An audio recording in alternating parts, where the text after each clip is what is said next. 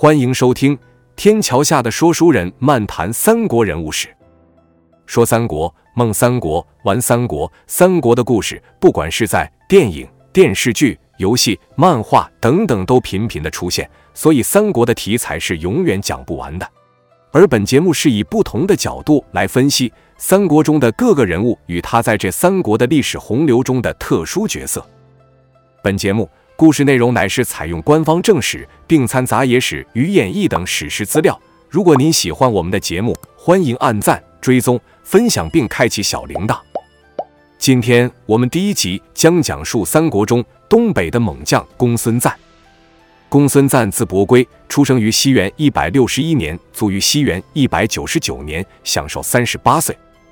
公孙瓒的出生地是幽州辽西令支，就大概是今天的河北省迁安市。他本是豪族子弟，但因母亲出身低微，所以长大后就仅担任郡门下书佐。书佐就是主办文书的佐吏，大概就是今天的一般文书之类的公务员。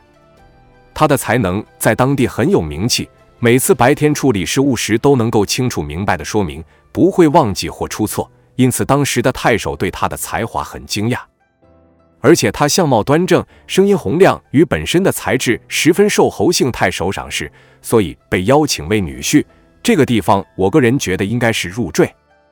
公孙瓒后来受岳父侯姓太守的帮助，所以曾与刘备和刘德然共同向卢植学习。之后，他再次担任郡吏，就是郡守的属官。而此时发生了一件大事，大大的扭转公孙瓒的命运。当时的太守刘琦因犯事被廷尉传唤。公孙瓒被派遣为他的御车手，后来因刘太守获罪，被流放到日南。日南郡大概就是位于今越南境内。而后公孙瓒出行前准备好酒、食、米粮后，在北邙山上祭祀祖先，举杯祝词道：“从前作为人子，现在成为人臣，将要前往日南。日南的气候特殊，也许不能回来，就在此向祖先告别。”然后他再次虔诚的鞠躬，情绪激昂的起身。当时见到的人无不伤感的叹息。最后刘太守最终获得赦免回归，这部分我觉得刘太守家族与公孙瓒的家族和公孙瓒岳父的方面应该出了不少力气，最终得以获得赦免。公孙瓒归来后，因此德行被举报为孝廉。孝廉是汉武帝时设立的察举考试，以任用官员的一种科目。孝廉是孝顺亲长。廉能正直的意思。公孙瓒后来担任辽东属国的长史，相当于现在的秘书长或幕僚长，而将军下的长史亦可领军作战，称作将兵长史。而曾经有一次，他带了数十名骑兵出行，遇到了数百名鲜卑骑兵。公孙瓒立即退入空庭之中，并且告诉他的随从骑兵说：“如果现在不冲，杀他们个措手不及；一旦被他们发现，反被包围，就会全部死亡。”然后公孙瓒自己手持尖矛，并在矛的两端绑上刀刃，疾驰而出，刺向胡人，杀伤了数十人。但他的随从骑兵也有一半丧生，但最终他得以幸免。鲜卑人因此受到惊吓，不再敢入侵边境。后来，公孙瓒就被调任为涿县县令。东汉汉灵帝光和年间，凉州爆发叛乱，幽州派出三千名突骑军，公孙瓒被任命为都督，负责指挥。军队到达冀中，大概是北京西南广安门一带时，渔阳的张纯，渔阳就大概是北京东北的密云县附近。张纯又是辽西的乌丸族邱立居等人背叛，劫掠了冀中，并自称为将军。九州春秋记载说，张纯自称为弥天将军、安定王，他攻击右北平和辽西属国的各城，所到之处都造成严重破坏。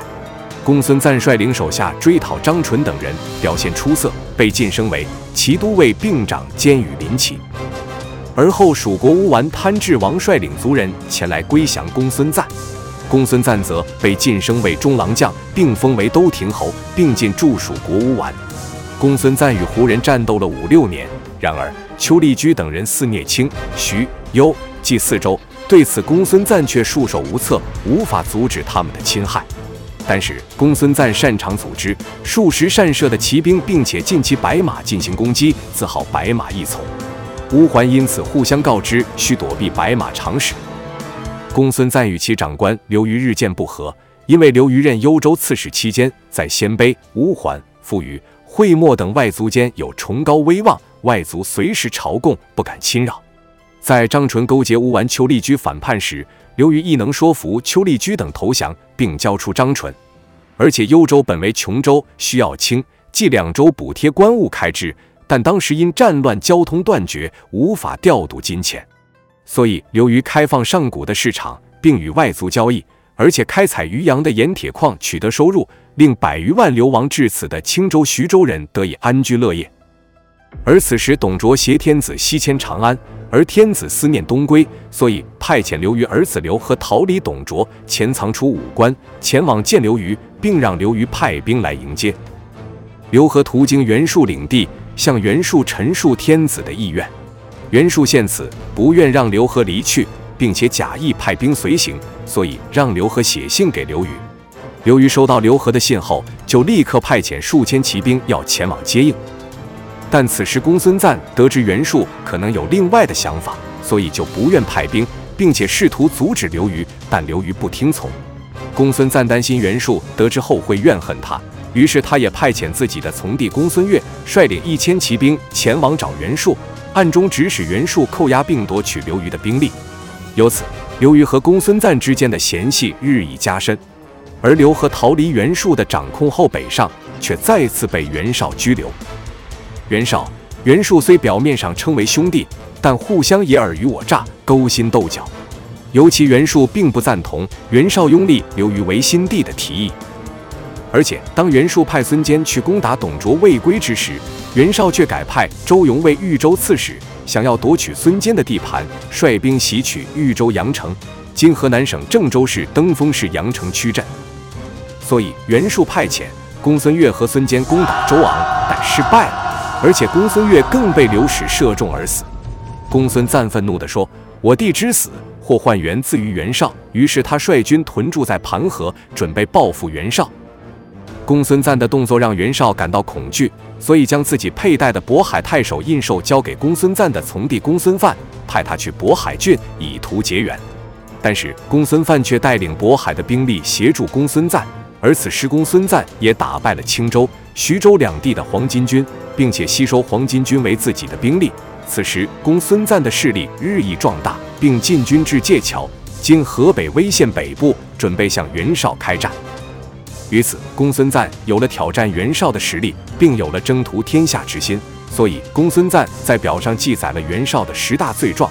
这十大罪状我们不赘述，有兴趣的朋友可以自行去查阅，并且向袁绍开战，展开了三国著名的战争——界桥之战。界桥之战对于三国的影响有多大呢？首先，袁绍组织了十八路诸侯去攻打董卓，结果所有诸侯中只有孙坚打了胜仗，其他的诸侯被打得七零八落。后来，董卓西迁长安，一把火烧了洛阳，这时候中原的各个诸侯几乎展开了大乱斗，这个我们后续再说。话说，袁绍将自己的渤海太守印绶交给公孙范。结果公孙范却转投了公孙瓒，公孙瓒实力大增，他先去攻打了青州、徐州的黄巾军，并且收编了黄巾军后，开始南下逐鹿天下。但首先他必须先打败眼前的袁绍，才能与天下英雄一争长短。而袁绍呢，打董卓打不成，自己的根据地又被公孙范割了韭菜，没有根据地的他，虽然按照冯骥的计谋逼迫韩馥退位，获得了冀州。但当时公孙瓒也想分一杯羹，而且之前韩馥大将曲义叛变，袁绍也适时的接纳曲义，而公孙瓒此时又步步进逼，所以双方就在界桥（今河北威县北部）双边布阵。双方的主将分别为袁绍方是袁绍与曲义，公孙瓒方则是公孙瓒与严刚。兵力部分，袁绍方只有几万名步兵及千名弩兵而已。而公孙瓒方则有三万名步兵及一万名骑兵，而可别忘记，这一万名骑兵可是拥有白马一从称号的骑射精兵。这场仗怎么看都是一面倒的战局，但是别忘记袁绍方有一个人，这个人叫曲义。而关于曲义的生平，我们后续再讲。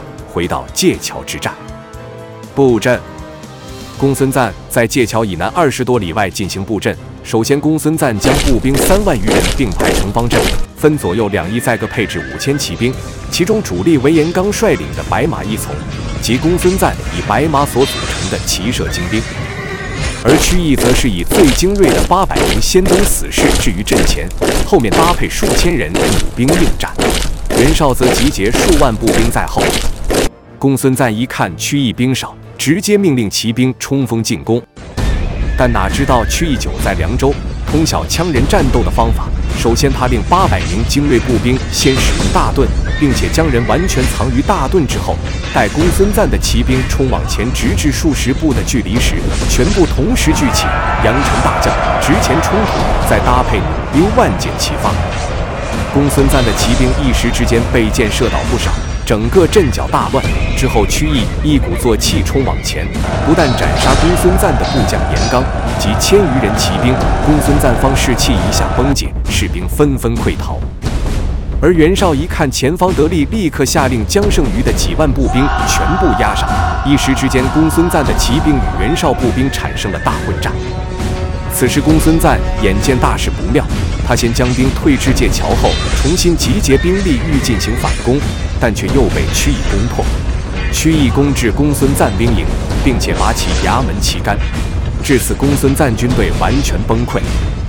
但在袁绍数万名步兵与敌人混战期间，袁绍压后缓慢前进。当时袁绍身边只有数十名强弩兵及一百多持戟步兵。这时公孙瓒部队逃散的骑兵两千多人突然集结出现，重重围住了袁绍。突然间，箭如雨下。田丰拉着袁绍，要他退进一堵矮墙里。袁绍猛地将头盔重重砸在地上，说：“大丈夫宁可冲上前战死，躲在墙后，难道就能活命吗？”袁绍立刻指挥强弩手应战，杀伤了公孙瓒的不少骑兵。而此时公孙瓒的部队也没有认出袁绍，也就渐渐后退。稍请曲义领兵来迎袁绍，公孙瓒的骑兵才全部撤走。此场大战。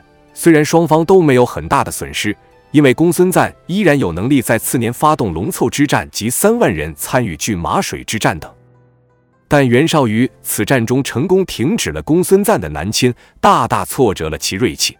在南晋形势僵持不下之下，公孙瓒急于另图出路，引发了后期杀害极有名声的刘虞而失去人心。而公孙瓒杀刘虞原因，并不只是单一个原因。而是这两人早已积怨许久。《魏氏春秋》记载，最初刘虞和平整顿了戎狄，但公孙瓒却认为胡夷难以征服，应该趁机不奉朝廷而讨伐他们。现在加重了财物赏赐，必然会轻视汉朝。他认为刘虞只是想追求一时的名声，而非考虑长远深远的利益。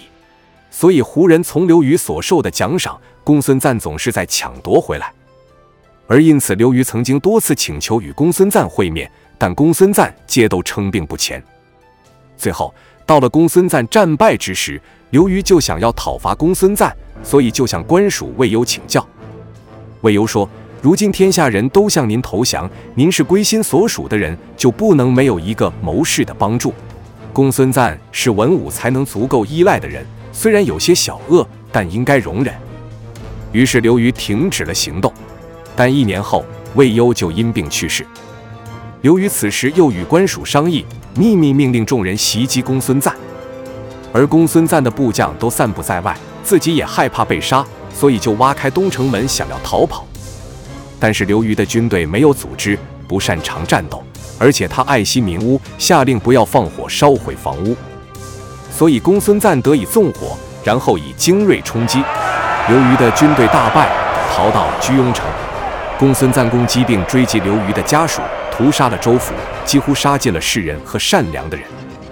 而后，公孙瓒将刘虞抱于市场，并说：“如果你应该成为天子，天应当降雨救你。”当时天气炎热，整日都没有下雨，于是公孙瓒就杀死了刘虞。《英雄记》记载，刘虞被杀后，常山相孙景、苑张翼、张赞等忠义奋发，相聚到刘虞身旁，口诛公孙瓒，然后共同赴死。后来，公孙瓒被任命为幽州刺史后，变得傲慢自大、嫉恶忘善，经常对于当时的士人进行伤害和欺负。《英雄记》记载，公孙瓒统治内外，对于有才华和出身名门的士人子弟，他通常压制他们，使他们处于贫困的境地。有人问他为何这样做，他回答说：“现在世人子弟和富贵之家的人，他们自以为理所当然能得到所有的东西，不需要感谢别人的好意。而公孙瓒、骄纵和迁就的人，通常是庸碌之辈，比如卜术师刘伟台、犯愁者李夷子、商人乐和当等三人，他们与公孙瓒结为兄弟，自称为伯。”公孙瓒行事由本来名正言顺、讨伐有十大罪状之名的袁绍，变成谋害在朝廷位列三公，与之乎令外族臣服的刘虞的罪人，顿成众矢之的。而刘虞旧部先于府、齐州、先于银，在主君刘虞死后，共同推举颜柔为乌桓司马，起兵进军幽州后，与公孙瓒部将邹丹大战于潞河北部，镇斩邹丹与其所属四千余人。乌桓翘王及后，借兵与刘虞以子刘和会合袁绍派遣的援军，在于鲍丘大破公孙瓒军，追斩两万余人。受此激励，公孙瓒势力下辖各地曾受过刘虞照顾的军民们先后奋起，进杀当地公孙瓒派驻的常吏，并投奔刘和军。最终，公孙瓒元气大伤，间接导致了覆亡。经过了龙凑之战及拒马水之战的连年战争。又是逢公孙瓒在杀害刘虞后，天灾引起粮荒。且公孙瓒自从在鲍丘败给刘虞旧部以及乌桓及袁绍联军后，元气大伤，故在易京（今河北保定雄县西北）筑起城楼，并囤积粮食，欲修兵立耕。《英雄记》记载，公孙瓒的诸将家家都建造了高楼，楼数以千计。而公孙瓒自己建造了一扇铁门，居住在楼上，左右侍立的只有婢女和妾室，他亲自执掌上奏文书。公孙瓒说：“以前常听说天下事可以指挥决定，但今天看来，并非我所能决断的，不如修兵，例行耕种储粮。而且兵法说百楼无法攻破，而今我楼榭千重，只要靠这些粮食，就足以知晓天下的事态了。”他希望通过这样的方式削弱袁绍，而袁绍派遣将领进攻公孙瓒，连年都无法攻破。建安四年，袁绍全军包围了公孙瓒的义京，于是公孙瓒派遣儿子去求助黑山张燕的黑山军，并且计划亲自率领军队突袭冲出包围，沿着西南山脉集结黑山军队和冀州的军力，阻断袁绍军的后续行动。但长史关敬劝告公孙瓒说：“现在将军的将士已经土崩瓦解，他们之所以能相守坚持，只是因为怀念自己的家人和居所。而将军是他们的主帅，只要将军继续持久坚守，袁绍必将自退。他一退，四方的军队必然会再次归附。如果将军现在舍弃他们而离去，军队失去了重心，易经就会面临危险。我们可以等待时机。”若将军如果失去了根本，我们将孤立在草野之中，我们将何所成就呢？公孙瓒于是停止了冲出包围的计划，但根据《献帝春秋》所述，公孙瓒曾梦见继承崩塌，知道继续死守必然失败，于是继续派遣使者给张燕送信。但此时袁绍却截获了这封信，袁绍便让陈琳修改了信件内容，并把信再送回给公孙瓒，而且按照信件内容。于约定之日夜晚点燃了火光，公孙瓒大喜，以为援军已经到达，立刻出击与敌军决战。但此时袁绍却设下伏击，大败公孙瓒。公孙瓒只好逃回城中继续守城。最后袁绍派出部队挖地道，他们穿过楼阁下方，逐渐安置木柱，直到达到一半的高度，然后点燃所安置的柱子，楼阁便倒塌了。公孙瓒自知必败，杀死了妻子和子女，然后自焚欲自杀，但却被袁绍士兵冲上高楼并砍下了首级。后来袁绍便将公孙瓒的首级送到了许都给曹操。此时还有一个插曲，就是之前阻止公孙瓒突围的关敬，在《汉晋春秋》记载，当袁绍军队攻破易京之时，关敬说：“我听说君子陷入危难之中，必须与其共同面对困境，岂可独自生存？”于是他独自策马冲进袁绍军中，最后则被乱军杀死。所以关敬虽然提供错误的建议，但最后也共同赴死，其实也算是弥补了自己的错误。至此，东北的一代枭雄公孙瓒就此覆没。虽然有号称白马一从优秀战力，且拥有广大的领地，但却在后续因杀了刘虞，尽失人心，身边将领又叛变反攻，纵使于易经之战时仍拥有十五万的兵力，依然被袁绍的九万兵力打败。感谢您收听本集的《天桥下的说书人漫谈三国人物史》的节目。如果您喜欢我们的节目，欢迎按赞、分享、开启小铃铛。我们下集再见。